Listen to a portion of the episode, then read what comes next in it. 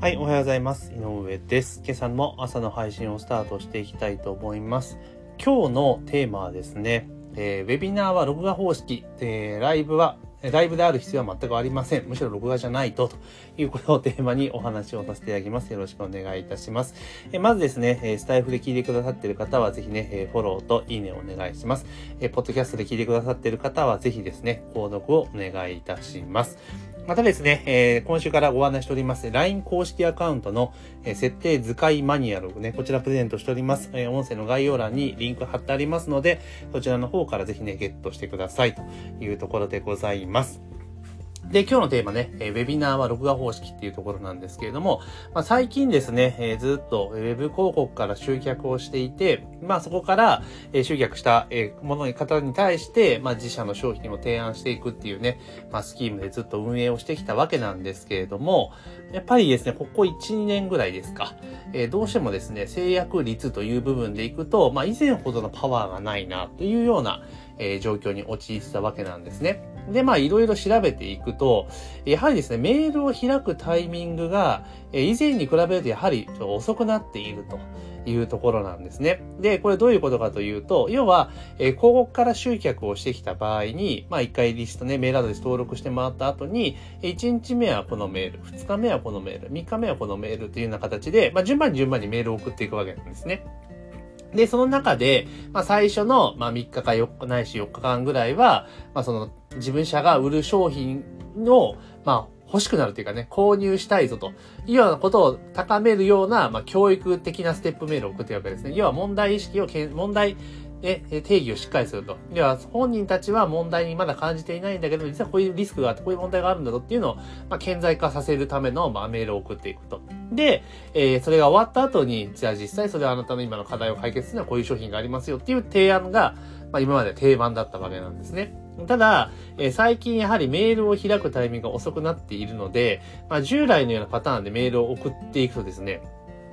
開いた時に、いきなりセールスが始まったりとかってことは当然あり得るわけなんですね。あの、送り手はね、こう送ってる立場から行くと順番に読んでくれるだろうっていうふうに、えー、ついつい思ってしまうんですが、実際のところは目についたものを開くわけですよね。だから、それ開いて、そこから遡って読むってこともほとんどないし、それを見て判断するっていうことが定番なんですよ。だから、開くタイミングが遅くなっているということは、いきなりセールスのメールを開く可能性があると。だから事前に、こうね、問題定義をしてて、教育をしていくっていうフェーなんかフェーズを吹っ飛ばして、いきなり、あの、セールスのメール受け取っちゃうっていうことがあったりとか、あとは当然ですが、そういった商品サービスを提案する際に、限定性っていうの重要になってくるじゃないですか。ね、期間限定、今だけみたいなところで結構重要な、あの、プロモーションにとっては重要な施策だと思うんですね。で、それを使うと、例えば、えー、メールを受け取ってから、えっ、ー、と、何日間限定で、みたいな感じで、えー、企画をね、提案するわけなんだけれども、じゃあ実際開いた時にはもうすでにその期間限定の期間が終わっているっていうことも、やっぱり多いんですよ。じゃあ、そこに対して、まあもちろんね、今やっている方法では従来のステップメールからの商品提案っていうのが全然ダメかってそんなことはないですよ。そんなことはないけれども、まあ以前よりの、以前ほどのパワーがないっていうのは現実なんですね。じゃあ、そこに対して何らかの手をやはり打たなければいけないってことを考えたときに、要はメールを開く頻度が下がっている。タイミングが遅くなっているってことを考えた場合には、じゃあ一回開いてもらったときに、もうすべてを今までやってた何日間か何日間かけてやっていたことを一回で処理しなければいけない。完了させなければいけないっていう風になるわけじゃないですか。ってなった時に、有効な手法は何かって考えた時に、あ、ウェビナーなんだなっていう風なことにたどり着いたわけなんですね。だから、たまたまそのリスト、えー、で、広告とかで集客して、メールアドレス登録してもらった後に、1回目に開くメール。それがだから、1通目なのか、5通目なのか、3通目なのかわかんないですよ。その開いたメールで、最後まで、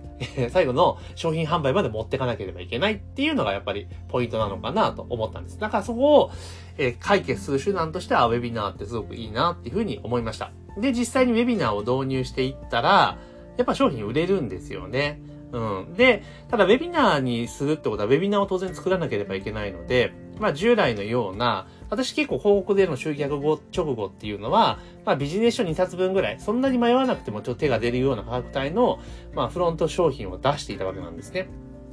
ただそれを売るのにウェビナーを使うっていうのはちょっとね、あの、大掛かりすぎるんですよ。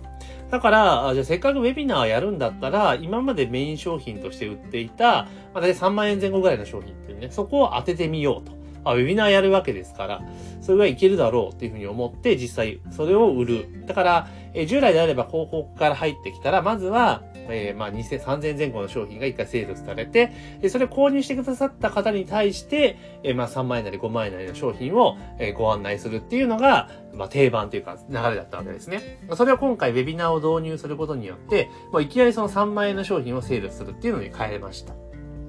で、じゃあ実際どうなったかっていうと、やっぱ売れるんですよね。売れる、あ、売れるんだ、やっぱり。みたいな感じで。やっぱりウェビナーだと、ちゃんと問題定義から教育からセールスまでのところが一気通過にその瞬間にできてしまうので、やっぱりね、入りやすいんですよね。だから、必要と思ってる方は購入してくださるっていうのがあるので、あ、だったらこれ別に3万円ぐらいの商品売れるんだったら、このスキームありかなっていうふうに思いました。で、ここでですね、ウェビナーっていうと皆さんイメージされるのがどうしてもね、生放送でやらなきゃいけないとか、ライブでやらなきゃいけないっていう風に思い込んじゃったりとかするわけなんですよね。で、もちろん、ライブ配信の方が、あの、臨場感があるし、その時のその時のね、参加者の、まあ、反応を見ながらね、ちょっといろいろこう、強弱つけられるから、当然売りやすいのは事実なんだけれども、とはいえ、毎回毎回そのウェビナーなんかできるわけでもない、生放送できるわけもないし、毎回毎回いっぱい集まっても限んないわけじゃないですか。で、しかも生放送だと、その放送日に合わせなければいけないわけなんですよね。だからやっぱ当然取りこぼしも出てくるっていうわけなんですよ。で、じゃあ取りこぼすとどうしたら防いでるかってみんな、その後に録画版を公開してるわけですよね。まあだったら最初から録画でよくねっていうのが私の結論で、基本的にウェビナーに関して、ウェビナーのセールスに関しては、すべて録画です。事前収録のものを見ていただいています。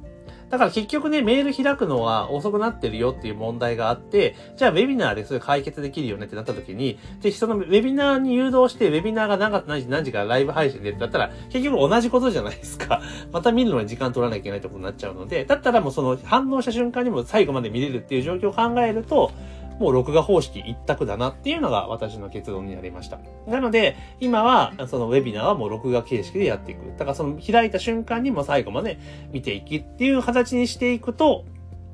意外と取りこぼしが少ないんだなっていうのを結構今回気づきました。もちろん、その、なんだろう、えっ、ー、と、3000円ぐらいの商品と比べれば販売数は減りますけれども、売り上げほとんど変わんないですよね。うん、変わんないっていうか、むしろ今の方が売り上げ高いんじゃねっていうふうに思います。それはやっぱり、あれじゃないですか、3000円の商品を、例えばね、10本売ったら3万円の商品1個じゃないですか。では、いやじゃないですか。だか10個売るよりも1個売る方が簡単ですよねっていう話なんです。で、結局のところ、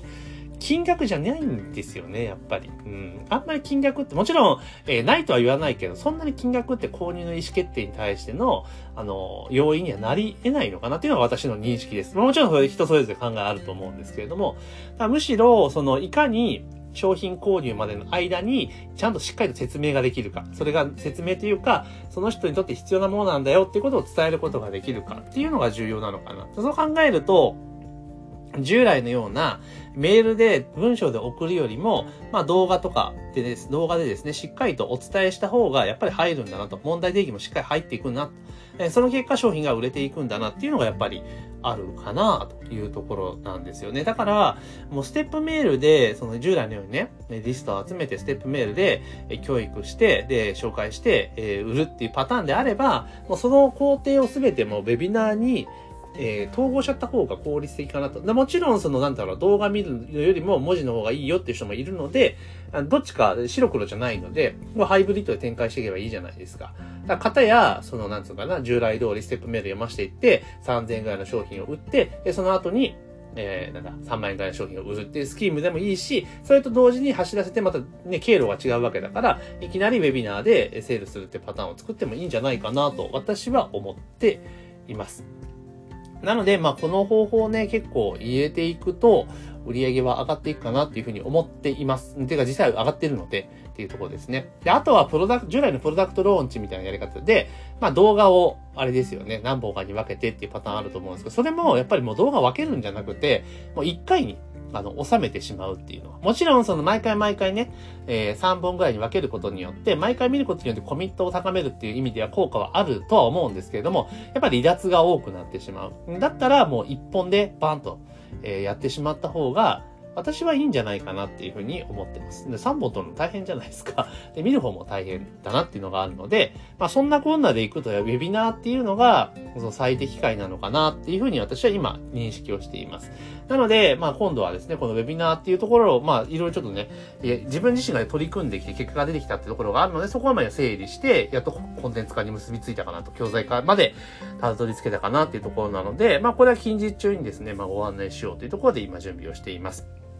なので、まあ今ね、やっぱりメールを開くタイミングが遅くなったから、メールとか、メールがいいとか LINE がいいとかじゃないんですよね。もうそもそもそういったメッセージ系発信されるものに対しての反応、リアクションするタイミングが遅くなっているので、まあそこを考慮した、えー、攻め方っていうのが重要だなと。えー、それその状況を考えると、今だったらウェビナーっていうのが、今の中では最善手かなっていうふうに私は捉えてますので、今後もこのパターンで、えー、横展開をしていこうかなというふうに思っております。というところで今日はですね、ウェビナーは録画方式ライブは全く必要でありません。しろ録画じゃないと、っていうことをテーマにお話をさせていただきました。ぜひね、えー、